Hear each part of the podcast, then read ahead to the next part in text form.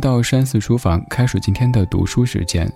今天读的这本书，它在豆瓣上有近三十万人评价过，而且评分高达九点二，可以说是一本神书。但是我又猜这本书，至于咱们感觉都差不多，那就是一直放在书架上，一直感觉自己听过，甚至于读过，但是问你讲了什么，说明了什么，那就答不上了。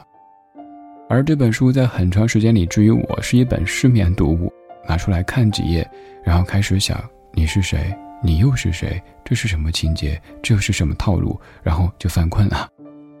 今天解读的时候，我会跳过一些支线来梳理主要的人物，以便于咱们可以更理解这样的一本名著《百年孤独》。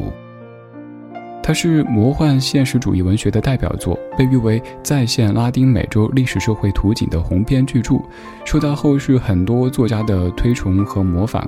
有人是一遍又一遍的读，一遍又一遍的放弃，也有人说这样的书真的不愧是名著。今天咱们就来说说这本《百年孤独》。这本书讲的是居住在马孔多小镇布恩迪亚家族七代人整整一个世纪的传奇故事，也可以说是离奇故事。这个家族的命运早早地被写在一张神秘的羊皮纸上。家族当中的第一个人将被绑在树上，而家族当中的最后一个人将被蚂蚁吃掉。孤独被神奇的复制和重复，每一代人都在为了摆脱孤独而努力。但是又无奈地陷入孤独当中，这个古老的家族孤独了一百年，也用了一百年来和孤独抗争，然而孤独却注定和他们如影随形。我们自己其实都有孤独的时候，当我们不断长大，有了更多的生活经历，见了更多的人和事，这个时候来听听马尔克斯的这本书，一定能够直击心灵，引起共鸣。这一次，我将从三个方面来为你讲述这个孤独家族的故事。第一方面，既定的命运，布恩迪亚家族无法摆脱的，在羊皮纸当中已经写好的命运。第二方面，孤独的重复，每一代人都像车轮一般的重复着孤独。第三方面，家族百年孤独的原因，就像是马尔克斯所说，布恩迪亚整个家族都不懂爱情，就像歌里唱的：“法海尼不懂爱，雷峰塔它掉下来。”他们不仅是不懂爱，还不通人道，这可能就是他们孤独和受挫的原因所在了。首先，我们说说第一个方面，布恩迪亚家族有着怎么样的既定命运？书中的一个故事嵌套另一个故事，马孔多经历了初创、兴盛以及衰败、消亡，我们可以总结出这个家族的命运，那就是孤独。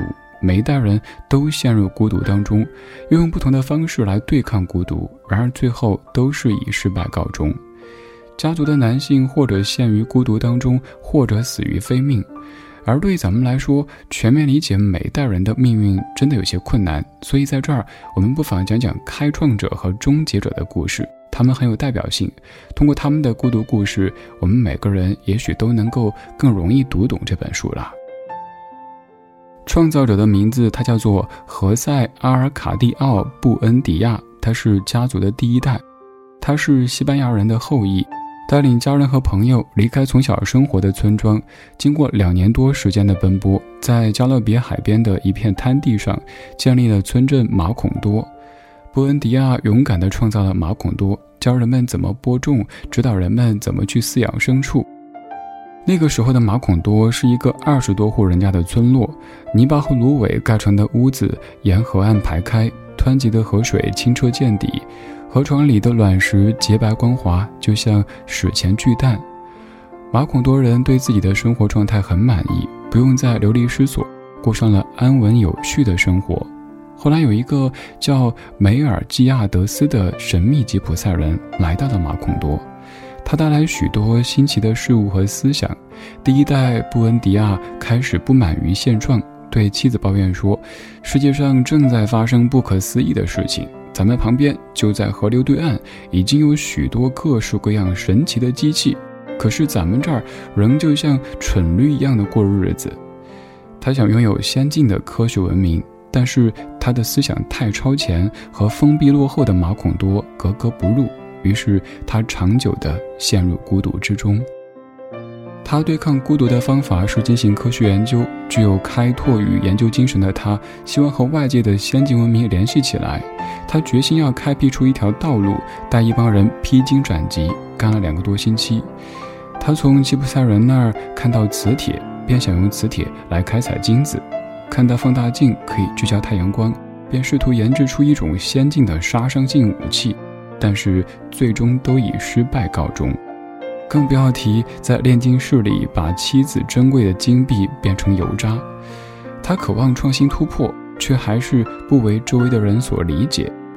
在科学研究失败之后，他彻底的失去了心理的支撑，胆小如鼠，每天和鬼魂对话。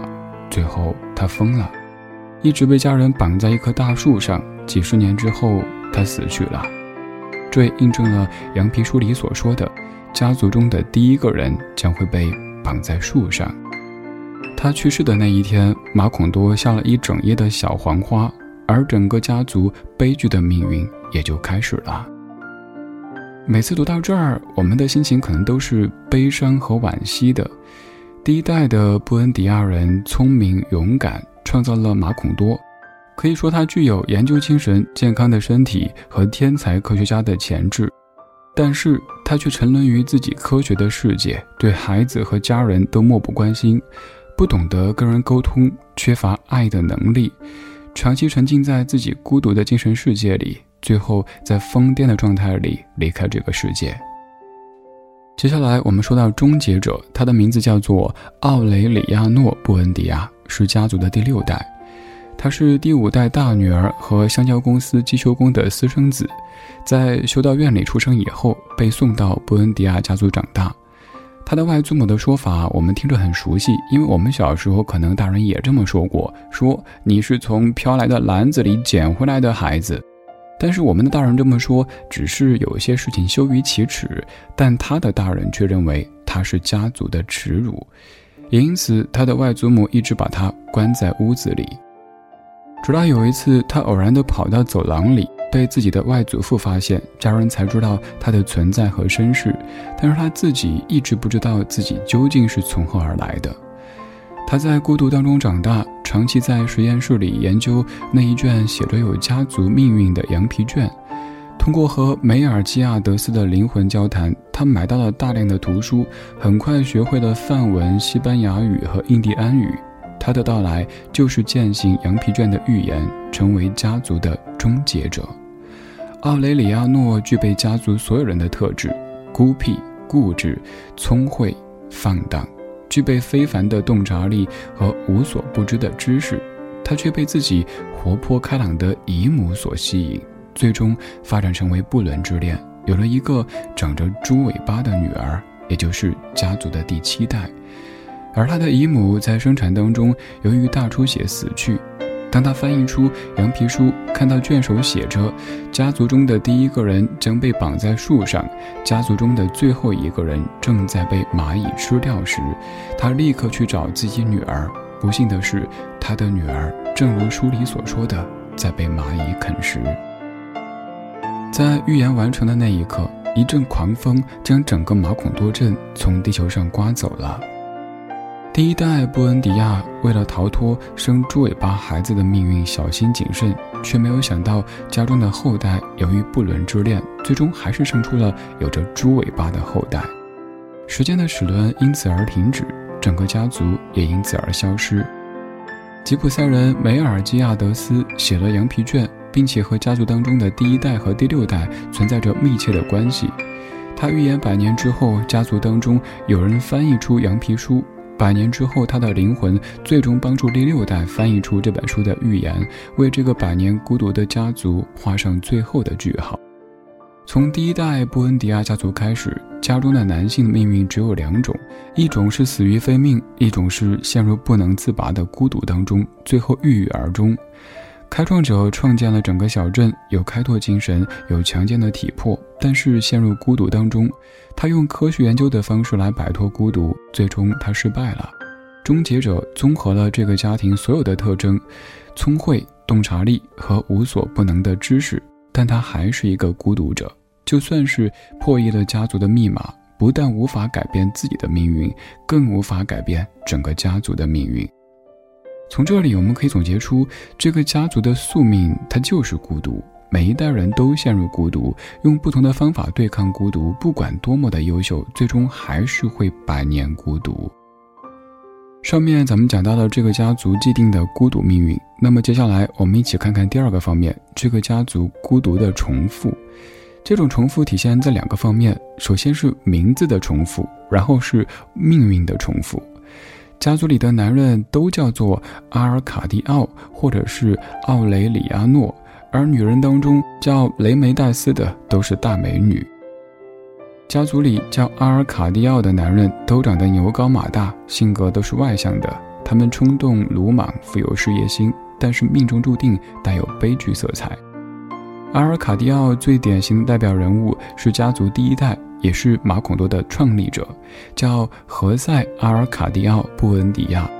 由于性格冲动，他杀死了讥笑他的人。为了开辟马孔多和外界的联系，他带人辛苦地开路。他把马孔多治理得井井有条，为了不让马孔多人像驴子一样生活，甚至还想过搬迁村镇，最后却悲壮性的被绑在树上度过后半生。而家族里所以叫做奥雷里亚诺的男人，都是瘦骨嶙峋的，性格都是内向的，内敛孤僻，但是头脑敏锐，富有洞察力和创造力。叫奥雷里亚诺的代表人物，这里要介绍两个，一个是家族当中的第二代，他叫做奥雷里亚诺·布恩迪亚，官至革命军司令，是家族当中有名的人物，人们都喜欢叫他奥雷里亚诺·布恩迪亚上校。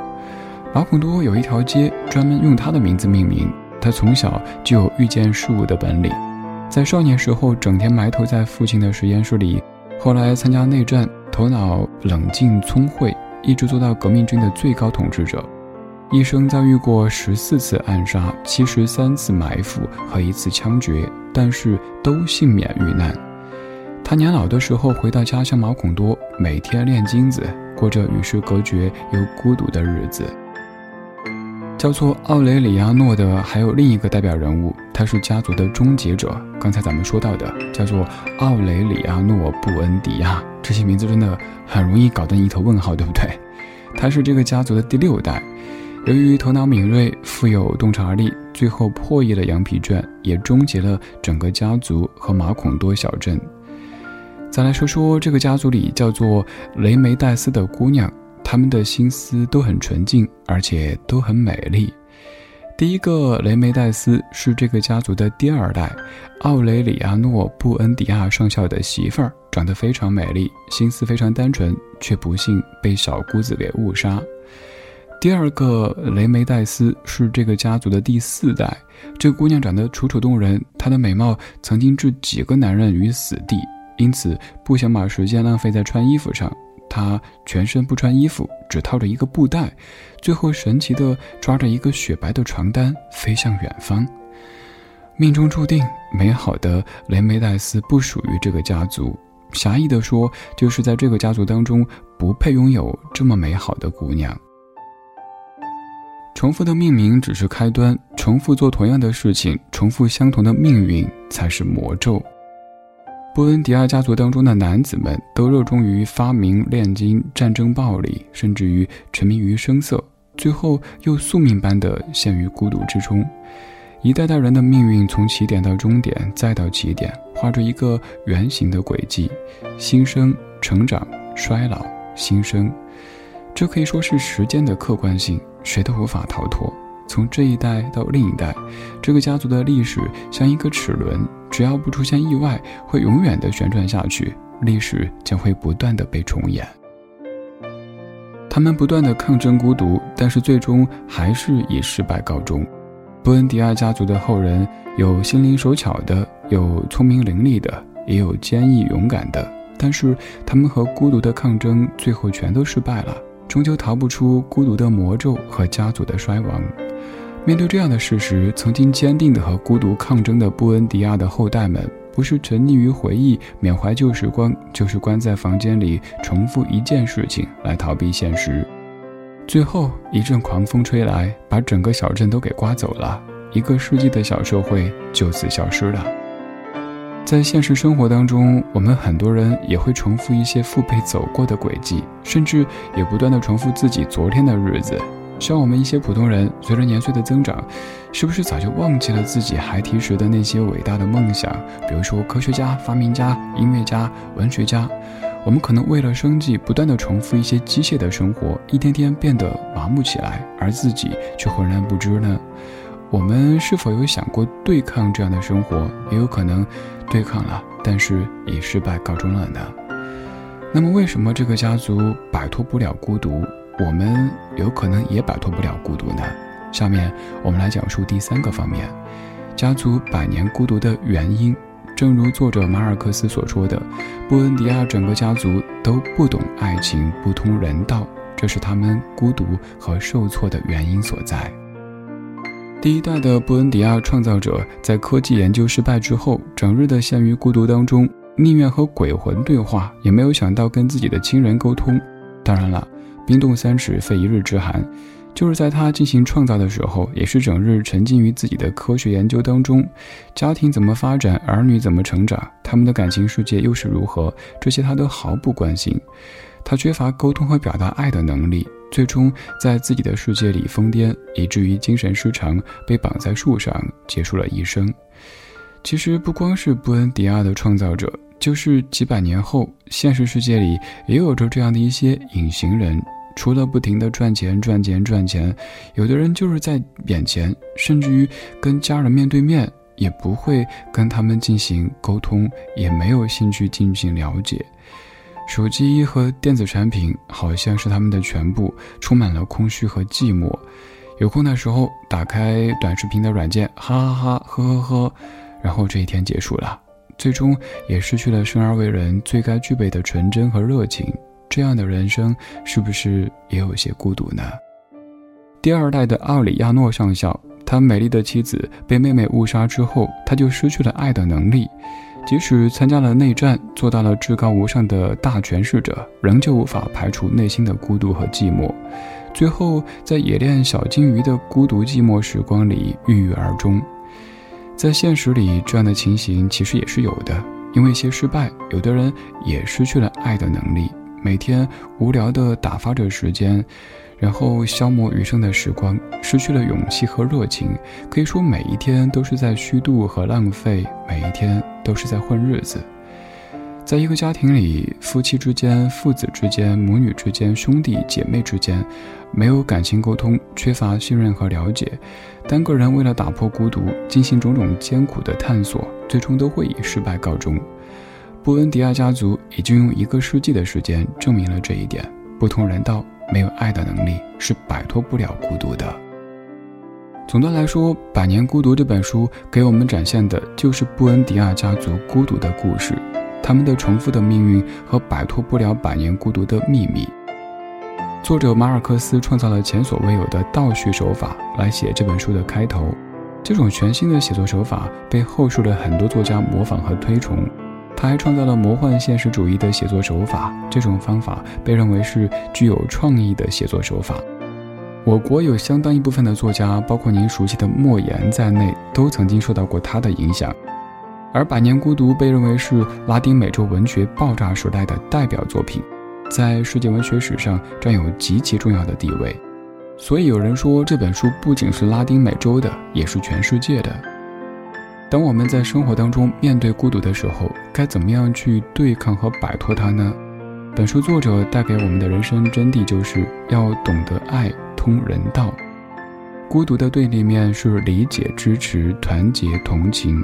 拥有这些特质，我们会用全新的角度思考人生，在人生道路上不再那么孤独。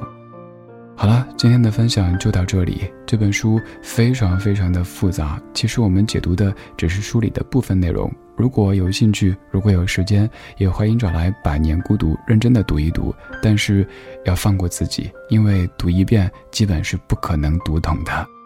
我是李志，这是山寺书房，下期读书会我们书里见。